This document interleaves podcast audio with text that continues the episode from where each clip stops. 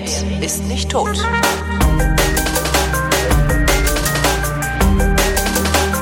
Willkommen zum Geschichtsunterricht einer Koproduktion von Vrind und D-Radio Wissen.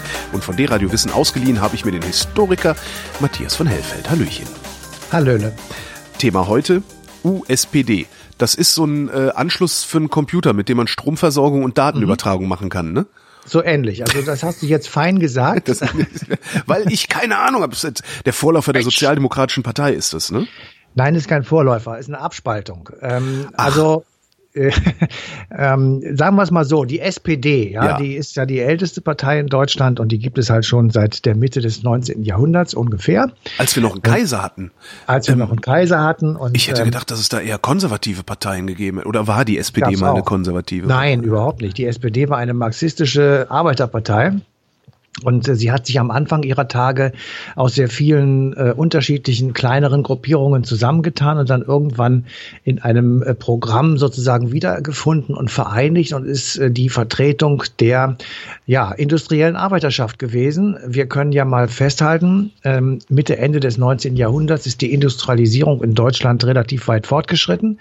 Aus dem Agrarstaat wurde ein Industriestaat oder ein urbanisierter Staat mit größer werdenden Städten und kleiner werdenden Agrarlandschaften. Landwirtschaften.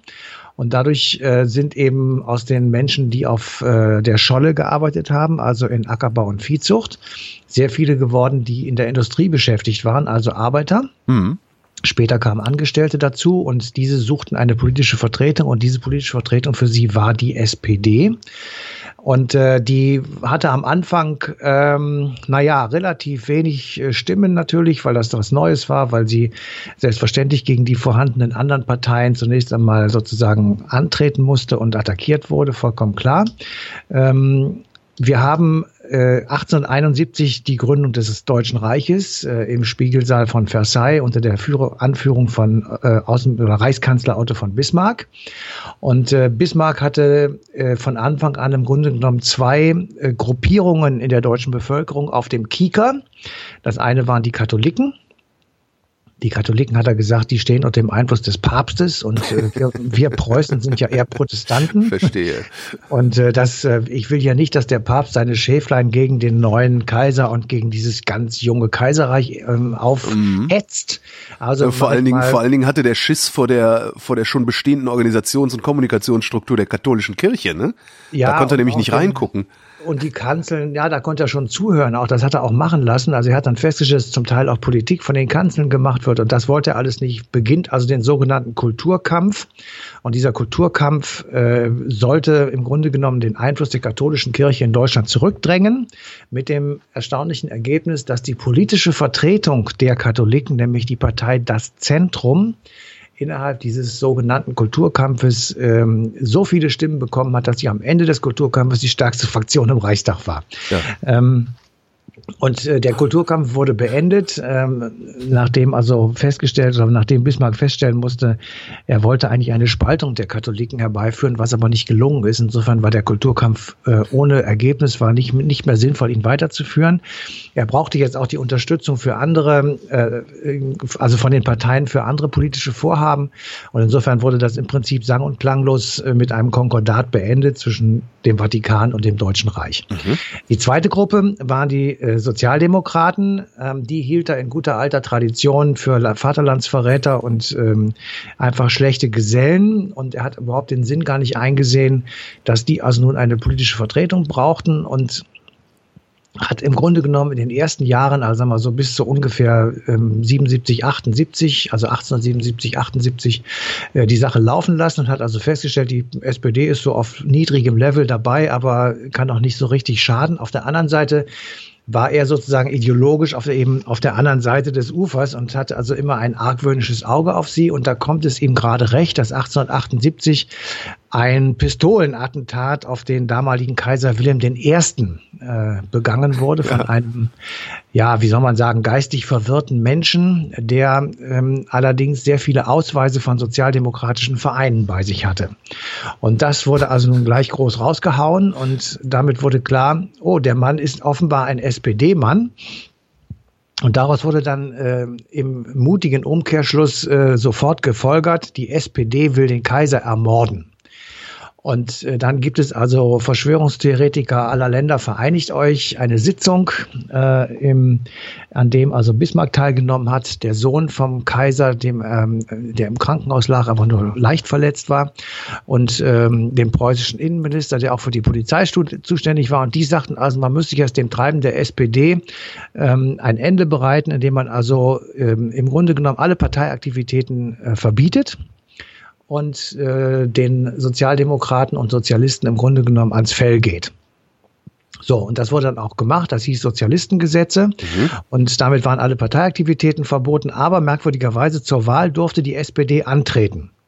Und die Bühne des Reichstages, also konnten sie auch zu ihrer Propaganda nutzen. Und jetzt glaubt man es kaum, ähm, das Ganze dauerte zwölf Jahre bis 1890. Dann wurden die Gesetze, die Sozialistengesetze ausgesetzt. Mhm. Sind sie bei 34,8 Prozent angekommen. Also die wirklich mit Abstand größte Partei. Wie waren damals die, die äh, Legislaturperioden? Wie lang?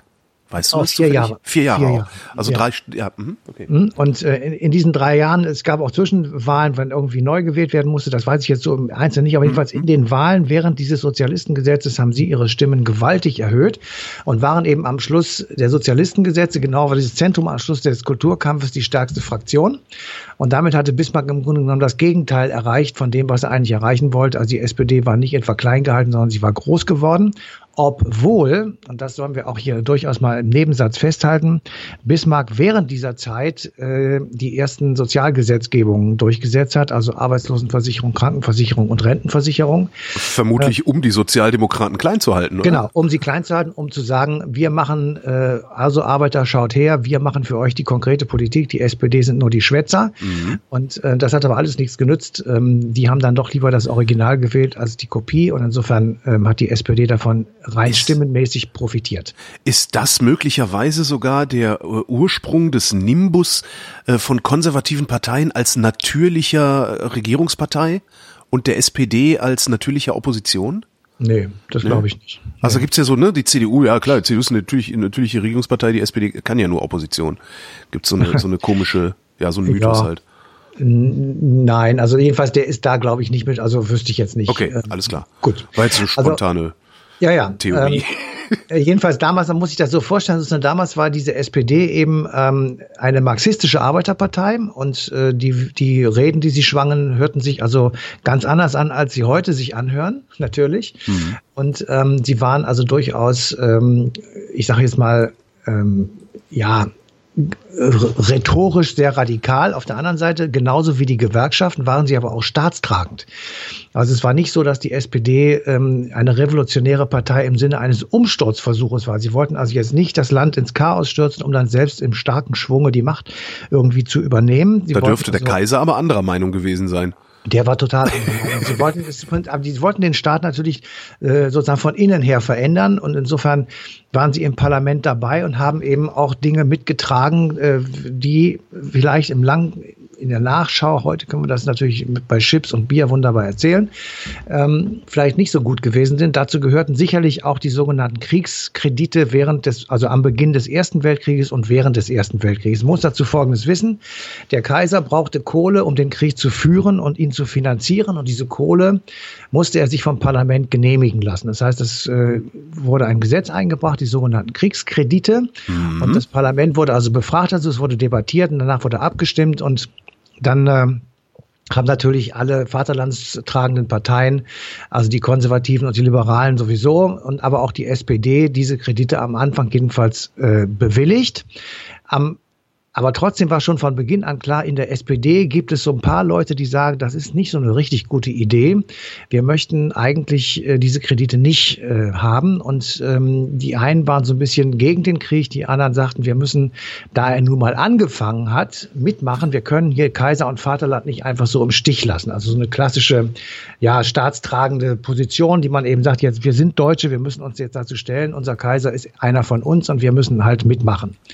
Das heißt, im Dezember 1914, als die ersten Kredite bewilligt werden sollten, hat die Mehrheit der SPD zugestimmt, aber einer nicht. Das war Karl Liebknecht. Hm. Karl Liebknecht war der Einzige, der schon im Dezember 1914, also kurz nach Beginn des Krieges, gegen diese Kredite gestimmt hat. Das war aber noch nicht so schlimm, weil Einer, ja, gut, einer, das, da kann man drüber. Ja, also einer ist immer dagegen, ne? Und Liebknecht ist ja jetzt auch, also, ne, naja, also das war ja klar. Dann kommt ein Jahr später, 1915, wird wieder Kredite, müssten wieder bewilligt werden.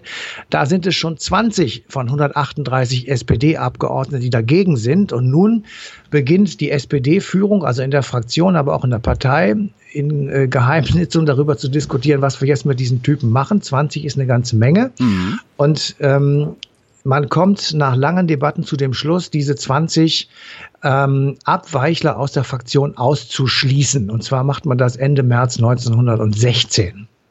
So. Die das, SPD hatte Angst vor sich selbst? Die SPD hat Angst äh, tatsächlich vor sich selbst, beziehungsweise vor den 20 von 138 Abgeordneten. Na klar, von denen muss ja jeder nur zwei andere agitieren, dann haben die die Mehrheit.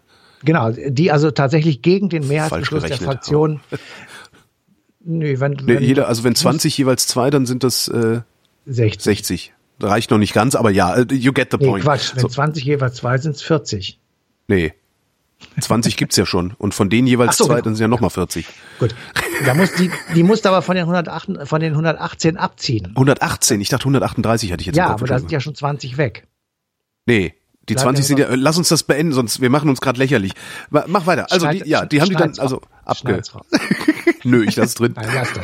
Also, am 24. März 1916 kommt der Entschluss oder Beschluss der SPD-Fraktionsführung, diese Abweichler aus der Fraktion auszuschließen und damit die ausgeschlossenen 20 weiter im Parlament arbeiten können, müssen sie eine neue Fraktion gründen. Das geht gar nicht anders. Das ist einfach, ähm, ja, wie soll ich sagen, also parlamentarischer Usus bzw. Geschäftsordnung. Ja. Und ähm, da, äh, das machen sie auch. Sie gründen also eine eigene Fraktion und das wiederum provoziert dann äh, im Januar 1917 den Ausschluss der Abweichler aus der Partei. Also nicht nur aus der Fraktion, sondern auch aus der Partei. Und das wiederum führt am 6. April 1917 in Gotha zur Gründung der USPD, der Unabhängigen Sozialdemokratischen Partei Deutschlands. Das heißt, wir haben ab April 1917 zwei SPDen. Die ja. eine heißt USPD, die Unabhängigen Sozialdemokraten, und die anderen heißen MSPD, die Mehrheitssozialdemokraten. Haben die sich auch selber so genannt oder ist das nur eine Unterscheidung, die eher äh, die Presse äh, getroffen hat? Ähm, die haben sich teilweise auch selbst so genannt, okay. wobei natürlich klar war, die SPD, da wusste dann jeder, dass es, das ist die das, Mehrheit und genau. die USPD sind die anderen. Aber ähm, zur Unterscheidung sagen wir jetzt einfach auch die Mehrheits-SPD und eben die unabhängigen äh, Sozialdemokraten. Ja. Jedenfalls ist das zum Beispiel der erste Fall sozusagen, in der sich die SPD gehäutet hat oder gespalten hat zum eigenen Nachteil. Ja. Weil diejenigen, die da raus sind, die sind natürlich nicht wiedergekommen. Die sind weg. Und ähm, man hat dann nochmal versucht, sozusagen wieder eine Art Umarmungsstrategie zu fahren, und zwar im sogenannten Rat der Volksbeauftragten. Der, der Rat der Volksbeauftragten war das erste Gremium nach dem Ersten Weltkrieg, das ähm, dafür sorgen sollte, dass äh, das Volk entwaffnet wird. Und ähm, diese Entwaffnung sollte auch durch ähm, Verordnung dieses Rat der Volksbeauftragten durchgeführt werden. Aber ähm, die ersten Wochen der Weimarer Republik, in der Zeit, in der der Rat der Volksbeauftragten ähm, agierte, waren ja tatsächlich sehr kompliziert und es waren schwere soziale Unruhen ähm, ausgebrochen. Im Januar 1919 wurde Emil Eichhorn abgesetzt bei euch in Berlin und dieser Emil Eichhorn war Polizeipräsident und zwar von der USPD. Aha. So, und die Absetzung von diesem Emil Eichhorn, die löste in Berlin so etwas wie einen Bürgerkrieg aus. Also es gab bei euch Barrikadenkämpfe und Generalstreik. Ähm, später wurde dieser Kampf, da ist er auch besser bekannt drunter, unter Spartakusaufstand. Ah, klar. Das habe ich ja weil, schon gehört. Weil ähm, kurz nachdem sich die KPD, also die Kommunistische Partei Deutschlands, gegründet hatte, im Januar 1919, äh, schloss sie sich diesem Aufstand an und damit sozusagen gab es so eine politische Ausrichtung und deswegen Spartakusaufstand. Mhm. So, und ähm, es war klar mit diesem Aufstand für jeden, der es mit der SPD hielt, es ging im Grunde genommen um eine grundsätzliche Ausrichtung dieser ersten deutschen Republik. Die einen, dazu gehört die Mehrheits-SPD, wollte in Richtung parlamentarische Demokratie und die anderen, die wollten eher in so eine Art Räterepublik, ähm, Rätestaat ungefähr nach sowjetischem Vorbild. Ja. Also die, SSR hat es daher noch nicht gegeben, die wurde erst ein paar Jahre später gegründet, aber es hatte schon die Revolution gegeben und Russland war schon als Sowjetunion äh, umgebaut worden oder war gerade dabei, um, umgebaut zu werden. Und da gab es natürlich in der KPD sehr viele Leute, die das also vorbildlich fanden und die das eben mitmachen wollten. Und damit war eigentlich schon klar, ähm, an dieser Frage äh, schieden sich jetzt innerhalb der SPD die Geister und ähm, die ähm, der Auslöser sozusagen war tatsächlich dieser Spartakus-Aufstand, weil die Mehrheits-SPD dann gesagt hat, ähm, wir müssen diesen Aufstand mit ganz harten äh, militärischen Maßnahmen beenden. Dazu beauftragten sie einen SPD-Mann, der seitdem in der SPD wirklich einen relativ schlechten Ruf hat, nämlich Gustav Noske. Mhm. Und Gustav Noske schlägt ähm, als Bevollmächtigter des Volks, äh, des ähm, Rates der Volksbeauftragten diesen Januaraufstand 1919 nieder. Und das bewirkt nun den endgültigen Bruch zwischen den beiden ähm, Parteien. Und ähm, die USPD ähm, hatte insgesamt ungefähr 700.000 Mitglieder. Und von diesen 700.000 Mitgliedern gehen 400.000 in die KPD. Wow.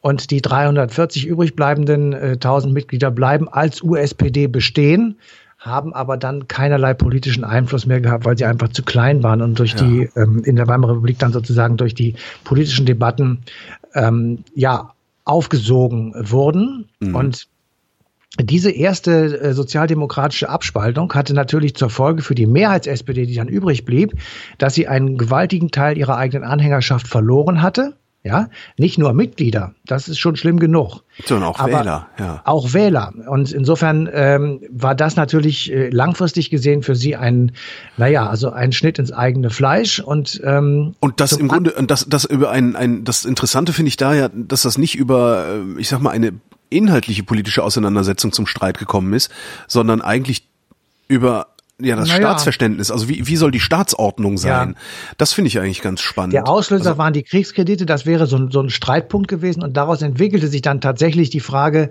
wollen wir, wir ja. Genau, wollen wir eine Räterepublik? Es hat ja in Deutschland an verschiedenen Stellen kleine ähm, Phasen gegeben, ja, ja, Monate ja. jeweils in München, in Bremen, in verschiedenen anderen Städten, wo es Räte gab und wo eben sogenannte Volksbeauftragte dann äh, Regierung stellten, äh, was aber in vielen, also fast überall eben sehr schnell wieder ähm, abgelöst wurde durch andere Formen. Und insofern war die Mehrheits-SPD tatsächlich in der Mehrheit der Bevölkerung. Das ist schon richtig. Auf der anderen Seite fehlte ihr jetzt aber in Zukunft eben auch dieser Teil, sozusagen der linke, äh, eher marxistische Teil, äh, der eben auch ein Teil ihrer Wählerschaft gewesen ist. Insofern hat die SPD darunter natürlich langfristig auch zu leiden gehabt. Das ist ja, ja gar keine Frage. Wo sind wir jetzt in der Geschichte? Äh, 1919, sind, oder? Wir sind 1919, 20, äh, also sagen wir Weimarer Republik. Ja. Und äh, in der Weimarer Republik, die ist ja jedenfalls es hat viele Gründe gegeben, warum die Weimarer Republik gescheitert ist. Einer davon war eben, dass sich die Ränder, äh, also rechts und links, dann irgendwann extrem gegenübergestanden haben und sich tatsächlich auf der Straße zerstritten und verprügelt haben und diese Republik im Grunde genommen tatsächlich auf der Straße zerlegt haben, nämlich ja. die Nazis und die Kommunisten auf der einen und auf der anderen Seite.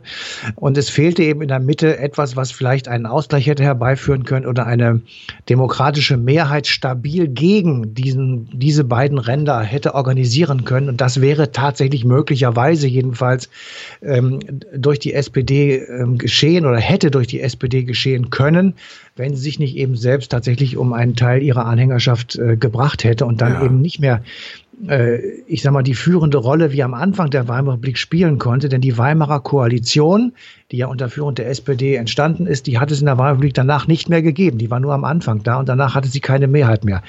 Und es wurde eben abgelöst durch Mehrheiten anderer Parteien, von denen eben nicht alle demokratisch waren, sagen wir es mal.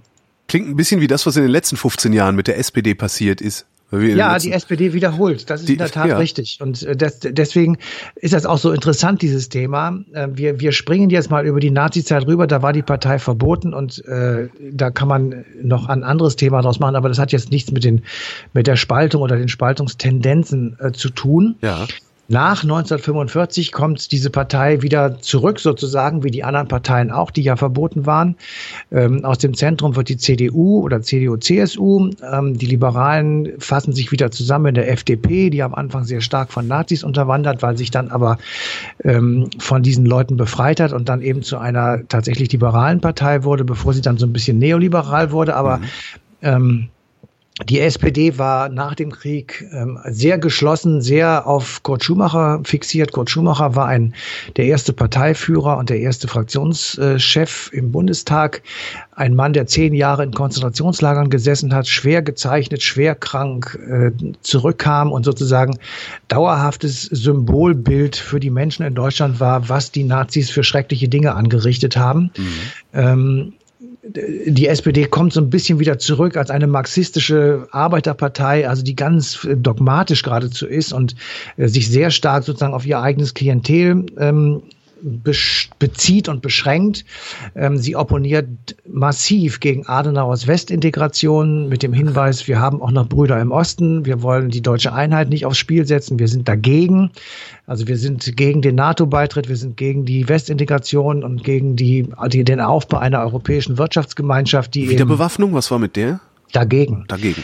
Ähm, wobei auch da gab es Spaltungen. Also es gab mhm. es, es gab ja die Nie wieder Bewegung, an der zum Beispiel Gustav Heinemann beteiligt war aus der CDU damals. Ähm, und äh, also da war die SPD sehr weit weg von Konrad Adenauer. Ähm, und man hat dann so seinen Frieden versucht zu machen, also zumal natürlich mit dem mit der Westintegration, also der Europäischen Wirtschaftsgemeinschaft, weil man natürlich auch gesehen hat, dass das wirtschaftlich Sinn gemacht hat.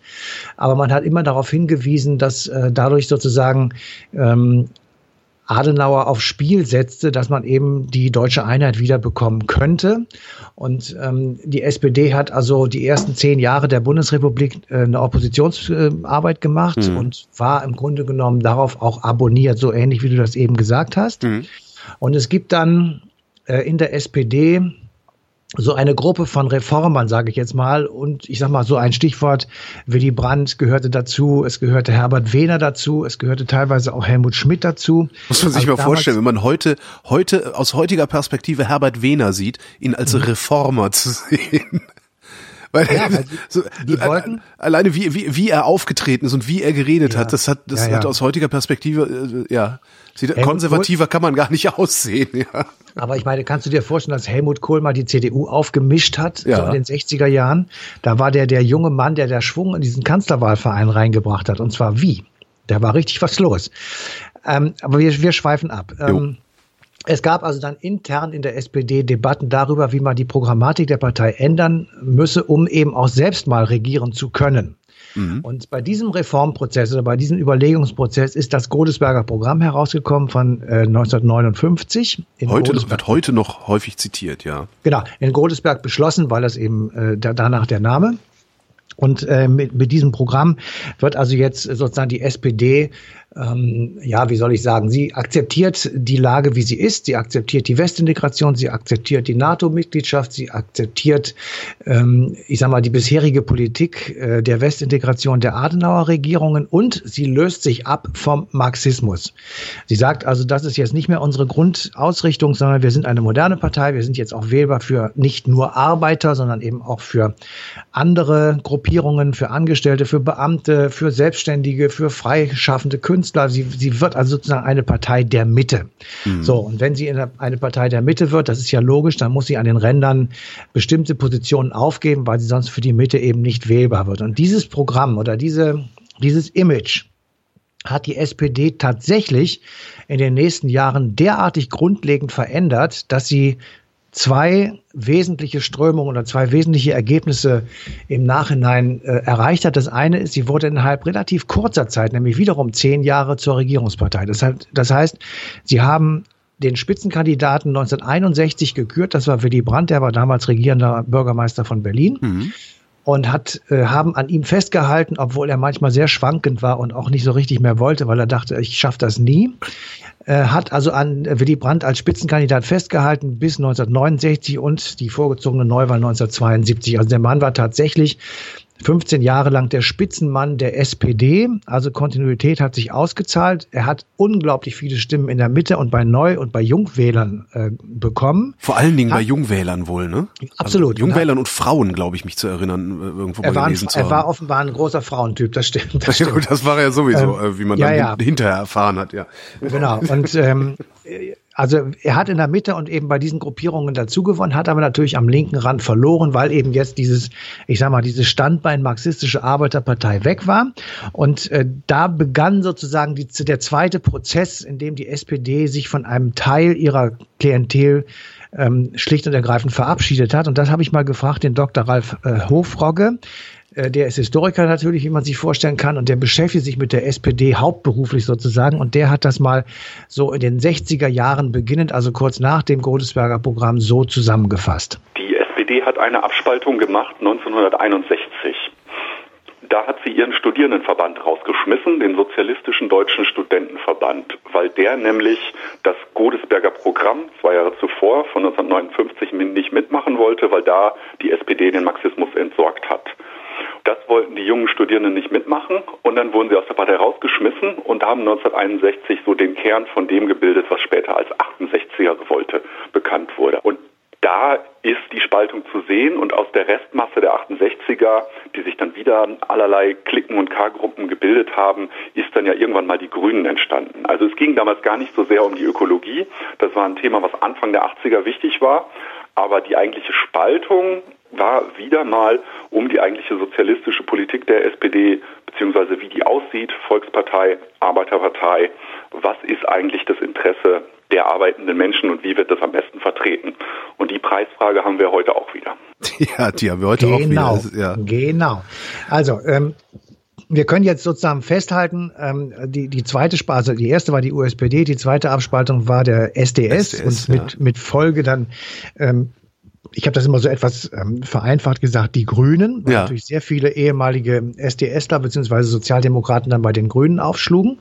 Ähm, das ging wiederum dann zu Lasten der SPD, was man dann gesehen hat ähm, in der Zeit unter Helmut Kohl, also ab 82, äh, kommt die SPD aus dem knapp 30 Prozent Turm ja nicht mehr raus. Und ähm, sie versucht immer noch sozusagen sich strampelnderweise ähm, äh, sozusagen als Mittel, als Partei der Mitte ähm, zu ähm, etablieren. Ähm, das gelingt dann mit Helmut, äh, mit Gerhard Schröder äh, 98 nochmal sozusagen. Was hat aber auch sehr viel mit dem Niedergang der CDU zu tun unter Helmut Kohl. Mhm. Ähm, und einfach der, die Leute hatten das einfach satt, ähm, immer den gleichen Bundeskanzler. Das Phänomen, das wir jetzt auch wieder haben, glaube ich. Na, noch nicht ähm, ganz. Also ja, aber ganz. es gibt nicht ganz, aber es es, gibt, ja, ja. es wird schwierig. Also, also die, die Erstwähler, die Erstwähler in diesem Jahr, die müssen schon größere Anstrengungen unternehmen, um sich an eine Zeit zu erinnern, in der Angela Merkel ja. nicht regiert hat, ja. Ich das war unter Kohl noch krasser. Ja. Das war damals ein Argument, ihn nicht zu wählen. Das weiß ich noch sehr genau. Also jedenfalls, äh, die SPD hat äh, ähm, unter Gerhard Schröder äh, den dritten äh, Schwung gemacht, der ja. ja wiederum das Leben schwer macht bis zum heutigen Tage, nämlich diese, diese Drehung der SPD zum Neoliberalismus, also zur völligen Freisetzung der Marktkräfte, die losgelassen äh, wurden und die ähm, ohne lästige Fesseln sozusagen agieren konnten, wie sie wollten. Und damit natürlich auf der einen Seite, das muss man ja deutlich sagen, tatsächlich ein einen Schub an äh, Wirtschaftswachstum, an Innovationen etc. gebracht haben, auf der anderen Seite aber eben Auch ein Heer von Menschen hinterlassen haben, die da nicht mit konnten. Und das ist jetzt nicht so sehr nur auf Arbeitslose bezogen oder auf Leute, die schlecht ausgebildet waren, die waren natürlich davon auch sehr betroffen, aber eben auch all diejenigen, die, ich sag mal so gerade gut leben konnten, aber nicht Geld übrig hatten, wo sie dann weltweit auf dem Markt irgendwie mit ja. rumspielen konnten. Gerade, gerade die, also gerade so diese, diese ja, ja. mittlere und untere Mittelschicht ist ja damals durch die, durch diese Agenda 2010 Hartz IV Reform in Angst und Schrecken versetzt worden. Absolut. und äh, da, die, die, das begann schon früher. Also diese, die der, äh, also Schröder muss man sich tatsächlich klar vor Augen halten, war Gspusi mit Tony Blair und ja. die wiederum äh, waren sozusagen die Jünger äh, von Reagan und Thatcher, also ja. diese äh, absolut, ich sag mal, rein kapitalistischen äh, Anführer der westlichen Welt. Neoklassik den, übrigens ist das im Wesentlichen, ja, den, was den, vertreten haben. Genau, ja. den, den also sozusagen jeder Sozialstaat äh, zuwider war, also so ein bisschen so ähnlich hat man, dann hört man das heute wieder, dass man also in Amerika daran denkt, also selbst die Minimalerrungenschaften eines Sozialstaates Rechtsstaates wieder äh, obsolet zu stellen. Mit der Begründung so. im Übrigen, äh, Maggie Thatcher hatte das damals gesagt, there's no such thing as society. Es gibt keine ja. Gesellschaft. Genau. Und das Ganze basierend dann auch noch auf solchen Figuren, also solch, solch, solch wirklich äh, äh, fast lächerlichen Figuren, äh, wie einer Schriftstellerin äh, ähm, namens Ayn Rand. Ich weiß nicht, ob du die schon mal gelesen hast. Nee, nee. Ähm, da, also auf, auf deren, auf deren äh, seltsamen Romanen gründet sich sehr, sehr viel von diesem, ja, von dieser erweiterten Neoklassik, die dann hinterher äh, aus Reagan rausgefallen ist und die heute auch noch sehr, sehr populär in den USA ist. ja. ja. Unbedingt. Also die Folgen sind für alle Gesellschaften, die das gemacht haben, katastrophal. Also auch die britische Gesellschaft ist nicht besonders ähm, gut dabei weggekommen. Es gibt halt viele Arbeitslose, die der, ganz, ganz viele Industriestandorte sind zugemacht worden, weil sie einfach nicht mehr konkurrenzfähig waren. Es wurden Sozialstandards abgebaut, es wurden, ähm, wurden Teile des Sozialstaates weggenommen und das Netz sozusagen, in dem sich Menschen auffangen ließen oder auffangen, aufgefangen werden konnten, die eben äh, nicht nicht so schnell und nicht so rational und nicht so äh, mobil waren. Mhm. Das wurde eben löchriger und damit sind sehr viele Leute immer mehr durchgefallen und äh, am Schluss des Tages kam dann dieses Hartz IV, ähm, die Gesetze, die also äh, damals wie heute ähm, sehr scharf kritisiert worden. Armut die, also, per Gesetz hieß es die, damals. Die mit schneller Nadel gemacht worden sind offenbar und die einfach Dinge ähm, ja ins Gesetz geschrieben haben, die in meinen Augen asozial waren. Und naja, die, die Idee, die Idee dahinter äh, hieß ja damals, äh, hat Schröder ja propagiert, fördern und fordern. Ja. Ähm, und es ist halt das Fördern ist halt absolut einfach mal ignoriert worden. Das ist halt versäumt worden. Also alles, was es da an Fördern gibt, ist letztendlich äh, darauf hinausgelaufen. Ich spitze jetzt sehr stark zu, ist letztendlich darauf hinausgelaufen, einer Industrie der fragwürdigen Erwachsenenbildung äh, Geld zukommen zu lassen. Also eine, da, da irgendwie so eine komische ja. Industrie zu subventionieren, ähm, aus der ich bisher nicht wirklich was Gutes gehört habe, wann immer ich mit der Berührung gekriegt habe. Ja. Ansonsten habe ich da von Fördern nicht viel gesehen, nur von Fordern fördern. Ja. So ist es. Und es hat eben eine einseitige Verschiebung gegeben zugunsten, ich sag mal, der großen Industrie, zugunsten der Unternehmer, zugunsten äh, des Kapitals, zugunsten, zugunsten des Kapitals, der Banken, genau. zugunsten der Banken und zu denen, die damit zu tun haben und äh, zugunsten der Finanzdienstleister, die dann alle wie die Jecken aus dem Boden sprossen. Mhm ähm, und eben zu Lasten derer, die bei diesem Treiben nicht mitmachen konnten. Wer so ein bisschen Geld übrig hatte, wer äh, gesettelt war, wer äh, gute Ausbildung hatte und wer sozusagen so in diesem System drin war, für den war das gut und äh, hat also Vorteile gebracht. Ja, ich sag mal, wenn, du, gebracht, wenn du damals am Monatsende 250 Euro äh, sparen konntest, dann geht's dir heute gut. Ähm, ja. Ja. So, aber das aber Problem war das? eben, dass ja. die, dass, dass die SPD im, im Grunde tatsächlich ihr eigenes Klientel verraten hat. Ja. Und dieses Verraten hat als erstes gemerkt Oskar Lafontaine und hat ähm, ja mit großem Getöse diese Regierung verlassen und auch die Partei verlassen und dann irgendwann die WASG gegründet. Also die Wahlalternative soziale Gerechtigkeit. Alleine der Name sagt schon, Worum, ja, worum es geht, aber auch, worum aber es geht, aber auch, warum man es nicht wählen kann. ja, nein, du musst es schon verstehen, als das war ein Schrei der Leute nach Gerechtigkeit. Ja. Wir können jetzt, es, es gab da bestimmt auch Drecksäcke drunter, die das alles nur als Profitage, äh, aus äh, Profitgründen gemacht haben. Alles richtig, aber natürlich haben sie den Finger in die richtige Wunde gelegt und sie aber haben hallo. tatsächlich darauf hingewiesen, so könnt ihr das nicht machen mit uns, so nicht. Ja. So, und die SPD ist nicht zurückgeschreckt. Die SPD hat gesagt unter Schröder, wir müssen das machen, wir müssen äh, sozusagen eine Priorität der Wirtschaft einräumen und nicht der Gesellschaft.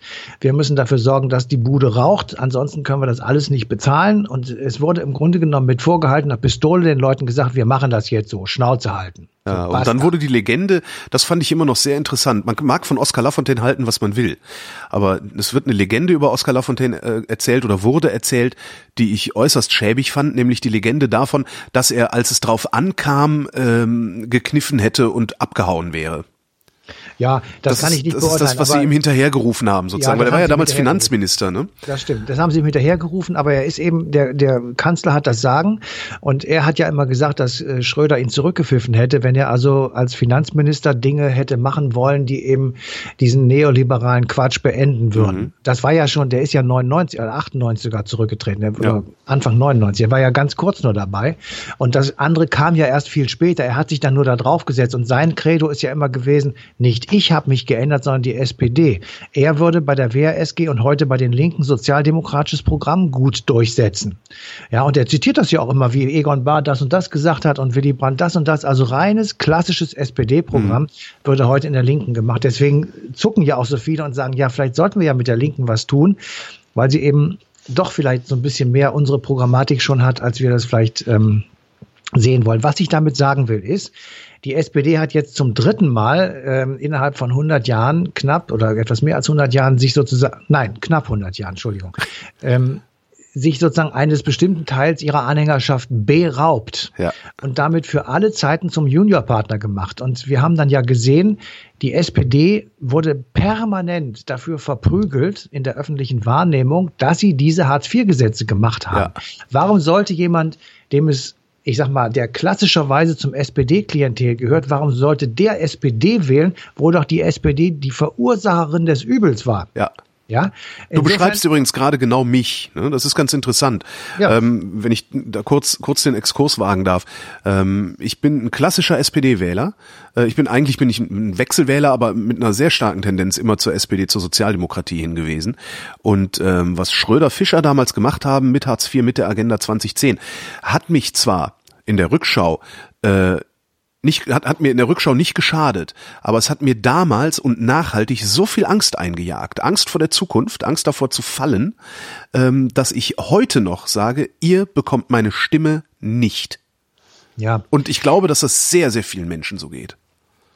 Ja, ähm, Stattdessen gucke ich auf die Abspaltungen. Das ist ganz interessant dabei. Ja, ähm, ja, das verstehe ich auch. Ähm, du bist da sicherlich auch nicht alleine. Das ist so. Das, äh, das glaube ich wirklich auch. Und ich glaube auch, dass die meisten SPD-Leute das mittlerweile schwer bereuen, dass sie das gemacht haben. Eigentlich ähm, von der Rollenverteilung hätte ja. die CDU Hartz IV beschließen müssen. Ja, ja, aber das, der, der Trick der CDU war ja immer, den genau. Wagen so lange in, genau. noch tiefer in den Dreck zu fahren, bis die SPD ihn rausholen muss. Genau. Dafür wird dann abgestraft und dann die CDU wieder davon profitieren kann, was die SPD ja. vier Jahre vorher gemacht hat. Also die, die Union hat die SPD schon immer ins offene Messer rennen lassen. Ja, ja. also jetzt, jetzt lassen wir mal die, die, die Parteirhetorik lassen wir mal außen vor. Äh, jedenfalls hat die SPD, um die geht es ja, also diese, diese Häutungsprozesse der SPD bis zum jetzigen Zeitpunkt sozusagen äh, negativ zu spüren bekommen. Mhm. Bis hin zu der erschreckenden Erkenntnis. Und das ist das, was mich tatsächlich dann auch, äh, wo ich dann auch sage, so Leute, jetzt ist aber echt mal Schluss hier. Ähm, jede Menge SPD-Leute sind zur AfD gegangen. Ja. Und äh, wählen jetzt auf einmal rechtsradikal oder extrem rechts oder rechts außen. Ich will das jetzt nicht als Nazi-Partei beschimpfen, aber jedenfalls eine sehr stark rechte Partei und mit Herrn Höcke äh, finden wir da ja auch ein paar sehr braune Versatzstücke. Mhm. Ähm, und da muss ich dann wirklich sagen, das wird jetzt allmählich staatsgefährdend, weil also äh, wenn, wenn die AfD tatsächlich in Deutschland was zu sagen hat ähm, und richtig Mehrheiten zusammenkriegt, weil die anderen Parteien bestimmte Dinge wegtun, nicht mehr beachten, sie für überflüssig halten, dann ist es wirklich höchste Zeit für diese Parteien, sich mal zu überlegen, was eigentlich ihr Sinn noch ist. Zwei Bemerkungen am Schluss die SPD hat sich mit Martin Schulz jemanden genommen, der offenbar das zurückführen kann. Ähm, ich sage das mit aller Vorsicht und mit offenbar, weil bisher hat es ja noch nichts, so ist die Nagelprobe noch nicht erfolgt. Ähm, aber allein die Tatsache, dass die Leute jetzt zu Scharen offenbar der, der SPD wieder zurückkommen, ja. zeigt ja, wie sehr sie danach gejiepert haben, dass jemand diesen Scheißdreck zurücknimmt und irgendwie versucht, Zurücknehmen so, ist ja ist ja schwer möglich, aber wenigstens wenigstens jetzt anfängt da zu justieren, wo wo es am naja, schlimmsten ist. Sie wollen ne? schon ein paar Sachen zurücknehmen, da wo es am schlimmsten ist, korrekt, ähm, und einfach wieder das Wort Gerechtigkeit in den Mund zu nehmen und es auch wirklich für bare Münze zu nehmen. Also ja. wir wollen mal, wie gesagt, wir werden wir werden ihn an den Taten messen sozusagen, die ähm, äh, dann irgendwann vielleicht jedenfalls von ihm durchgeführt werden. Das war die erste. Und die zweite Bemerkung, die geht jetzt zur CDU, ähm, weil wir haben uns jetzt mit der SPD SPD die ganze Zeit beschäftigt. Die CDU hat sich natürlich während dieser Zeit ebenfalls massivst verändert. Ja. Ähm, gerade unter Angela Merkel. Sie haben derartig viele wertkonservative Positionen aufgegeben, dass sie im Grunde genommen eine SPD-Light geworden sind. Und äh, viele Menschen in der Bundesrepublik möchten aber gerne wertkonservative Positionen vertreten haben. Was ist das überhaupt wertkonservativ? Naja, also zum Beispiel Bundeswehr und Wehrpflicht. Das finde ich ist so ein klassischer Punkt, wo man sagen könnte, ja. äh, das müsste ich, möchte ich gerne haben. Ja, ich möchte, dass junge Männer zur Bundeswehr gehen und für mein Vaterland eintreten. Ja. Ich, ich, das ist nicht meine Meinung, aber. Ja, ja so, nee, aber ja, nee, kann ich nachvollziehen. So, hm? Das hat die, das hat die CDU innerhalb von Minuten, hätte ich beinahe gesagt, äh, ja. einfach auf den Müll geschmissen. Sagt, machen wir nicht mehr. Mit der Begründung, das ist nicht mehr gerecht und bla, bla, bla, brauchen wir alles nicht mehr. Okay, ähm, dann muss man sich nicht wundern, wenn eben diese Leute, die damit aber gar nicht einverstanden sind, der, ist, der CDU den Rücken kehren und sich auch der AfD zuwenden. Mhm. Oder möglicherweise noch schlimmeren Gruppierungen. So, und da muss ich jetzt auch wirklich sagen, also wir müssen mal im kleinen Moment jetzt auf die Bremse treten und sagen, wäre es nicht wirklich sinnvoll, obwohl es natürlich nicht so einfach ist, das verstehe ich schon, dass die SPD wieder nach links rückt und die CDU wieder nach rechts. Ja, ja. Äh, weil sie, wir brauchen tatsächlich eine Partei, die den Staubsauger am rechten Rand macht und wir brauchen eine Partei, die den Staubsauger am linken Rand macht. Da, wo das nicht mehr geht, wird es immer irgendwelche Gruppierungen geben, die eben zu radikal sind und zu weit weg sind von demokratischen Konsens der Mitte sozusagen. Na ja, gut, das muss ja nicht unbedingt schlecht sein. Also ich das sag mal so eine, so, so eine 6, 7 Prozent äh, Neonazis, 6, 7 Prozent Kommunisten, äh, das die, klingt jetzt irgendwie, die können auch ganz gut als schlechtes Beispiel dienen. Ja, ja, also das und ja. vor allen Dingen, man weiß ja, wenn es irgendwo stinkt, dann riechen es immer zuerst die Radikalen. Das heißt, wenn die Volksparteien, sag ich mal, schlau wären, würden sie die ganz genau beobachten und gucken, wat, wat, woran köcheln die denn da hinten? Was müssen wir daraus machen? Und würden nicht ja. warten, bis solche Phänomene wie die AfD dann auf einmal anfangen, die komplette Bundesregierung vor sich herzutreiben, wie in den letzten anderthalb Jahren geschehen. Ja, ja, da ist sicherlich was dran. Ähm, aber auf der anderen Seite, da kommt jetzt so mein letztes Stichwort äh, für dieses Thema hier jedenfalls im Moment.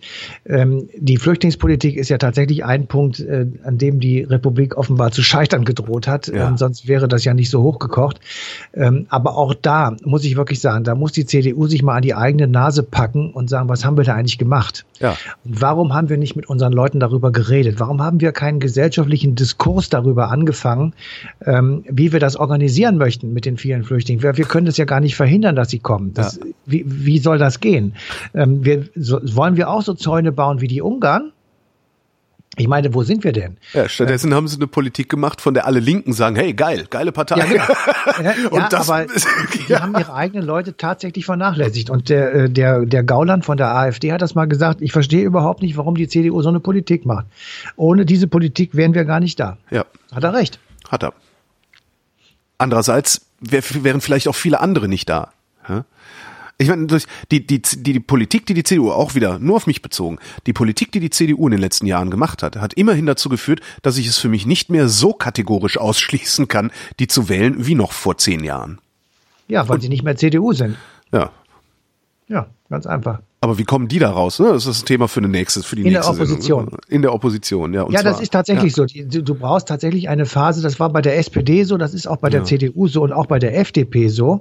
Warte mal ab, also wie wie die sich programmatisch auf diesen Wahlkampf einstellen und äh, ob, ob wie viel da noch zur früheren äh, Möllemann und Westerwelle FDP zu sehen ist. Das ist finde ich eine sehr spannende Frage, weil auch ja. die natürlich sich in diesen, ich sag mal, in dieser Gemengelage irgendwie zurechtfinden müssen.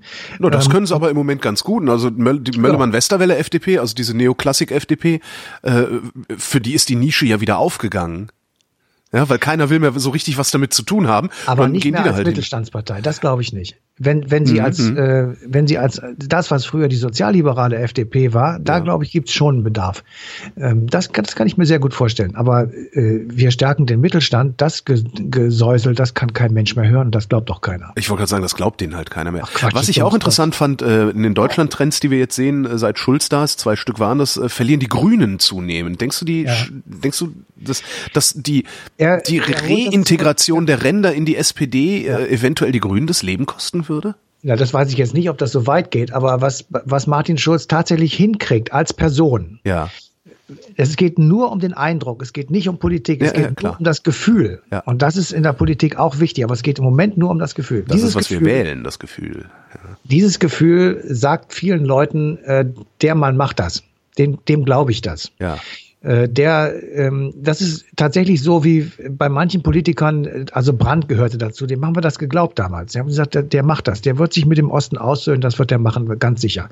Ähm, viele Leute haben damals Helmut Kohl geglaubt und haben gesagt, wir werden eine, eine Gesellschaft erneuern, genau, die geistesmoralische Wende, ähm, weil tatsächlich diese Gesellschaft damals auch wirklich verfangen war in dieser Diskussion ähm, zwischen ähm, NATO-Doppelbeschluss und Wirtschaftskrise und auseinanderklaffenden äh, Gruppierungen in der Gesellschaft. Da hat er gesagt, wir brauchen einfach eine Runderneuerung dieser Gesellschaft, dann sind wir wieder alle ein Volk, und das mache ich. Mhm. Das haben die Leute ihm geglaubt.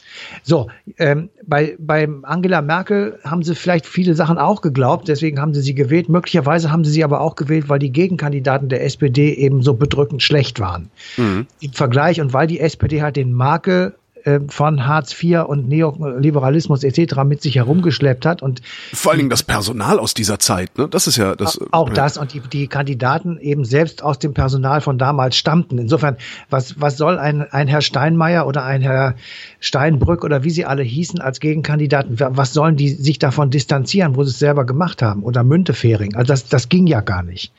So, und äh, das geht eben jetzt doch. Und ähm, jetzt äh, glauben die Leute, dass äh, das mit der SPD gemacht wird. Und vielleicht ist es jetzt ein Punkt, wo eben tatsächlich Teile des verloren gegangenen ähm, na, der verloren gegangenen Stimmen an den Rändern wieder tatsächlich zurückkommen. Und eben auch sehr viele, die überhaupt nicht mehr gewählt haben. Da gab es ja auch jede Menge von. Die Wahlbeteiligung ist ja immer weiter zurückgegangen und die ging natürlich zulasten auch der SPD. Wir werden sehen, was rauskommt. Und zwar am 17. September wird der Bundestag gewählt. 17. September 2017.